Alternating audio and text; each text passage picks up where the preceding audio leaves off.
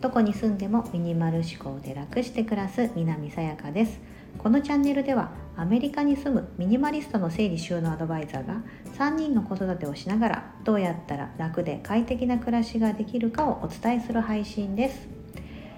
今日は物を捨てる順番初級編ということで3ステップをお伝えしたいと思います。初級編ですのでどちらかというとああ私の家めっちゃ散らかってるなっていう方が対象です。はい。なんか私もだいぶ片付いてるんだけどな。次の上級編はなったら明日の配信をお聞きいただければと思います。まずじゃあ早速いきますね。物を捨てる順番としてえーと、と3つステップをお伝えしたいと思います。何から捨てていいかわからないっていうご質問をすっごいよく受けるんです。なのでもうこの3つはもう最低限まず最初にっていうところからいきます。はい。1つ目は明らかに捨てるべきもの。具体例を言いますと穴が開いた下着だったり、まあ、お洋服もそうですよね、うん、もうほつれているお洋服とか子供のサイズアウトした服またはもう中身がないパッケージとか、うん、中身もう全部使ってるなぜかパッケージだけ残ってるとか、うん、箱だけ残ってるとか。そして賞味期限切れのもの使用期限切れのもの。賞味期限ってなるとやっぱ冷蔵庫を見ていただければと思いますし使用期限ってなると,、えーと、クローゼットとかの防虫剤だったりお化粧品、うん、とかももうあの使ってないメイク道具とか見たらマスカラがもうパッサパサで使えないとか もう使える期限が過ぎてしまってるような、うん、そういったもの。もう明らかにもうそのままもう使えないから捨てるっていう感じですよね。うん。これが1つ目です。はい。あると思いますよ。お家の中見たらいやいやそんなものないよと思われるかもしれませんが引き出しの中普段開けないところちょっと開けてみてください。あるかもしれない。2つ目は過剰すぎるストック。これは未来への不安によって、えー、っと持たれてるものが多いんですけど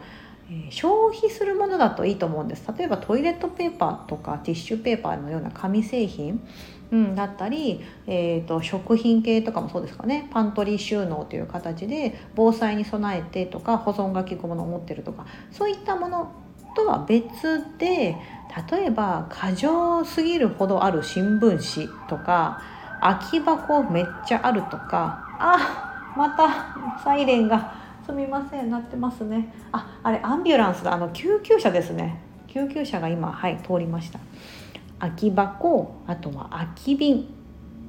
えー、使い捨てのカトラリーとか紙袋とか。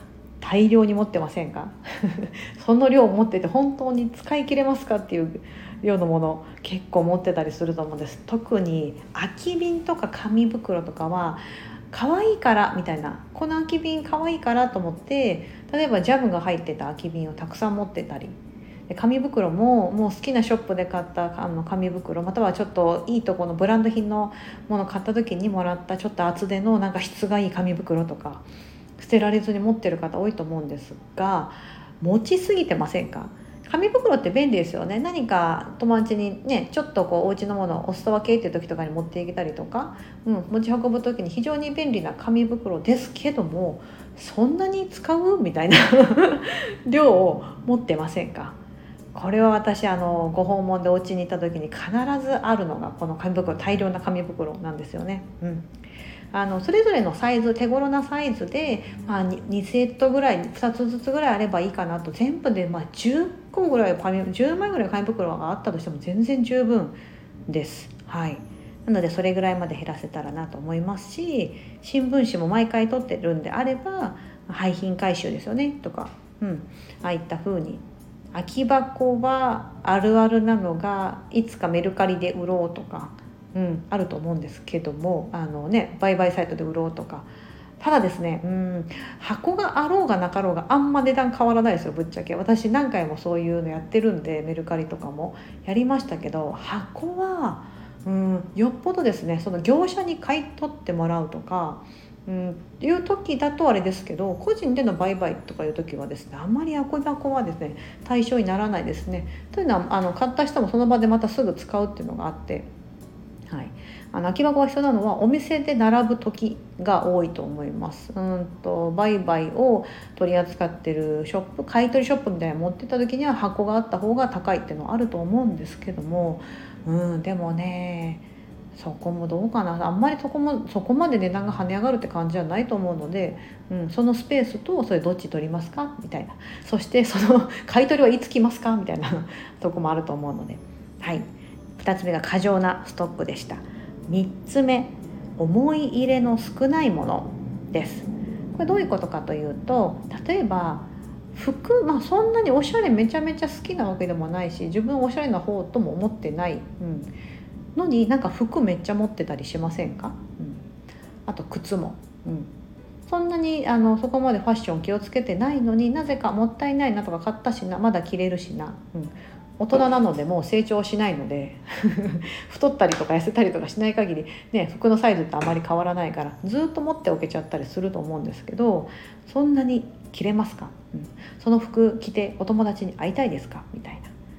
それのいう感じで服とか靴、うん、自分はそんなにおしゃれじゃなかないしなとかあんま服好きじゃないんだけどなだったらまずは服から思い入れの少そうそういった思い入れの少ないものから減らし始める。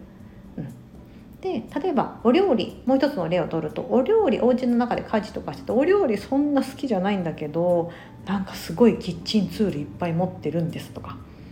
でも全然お菓子作らないんだけどお菓子のなんか材料いっぱいありますとか。一度作ろうとしてしたけど一回作ってるんだけど、うん、あんまりで、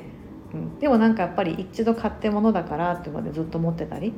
もったいないと思うのでその場所とかも。だったらそういった思い入れの少ないものを作らないかなと思ったら誰かに譲るとか、うん、してお料理の好きな、ね、方に譲ったりとかしてまあ物が生きるような、うん、方法を考えてあげた方がご自身のお料理、まあ、台所のスペースも空きますしもらったお友達も「わあやったお料理これでじゃあこれでケーキ作ってお返ししようかな」とか、うん、っ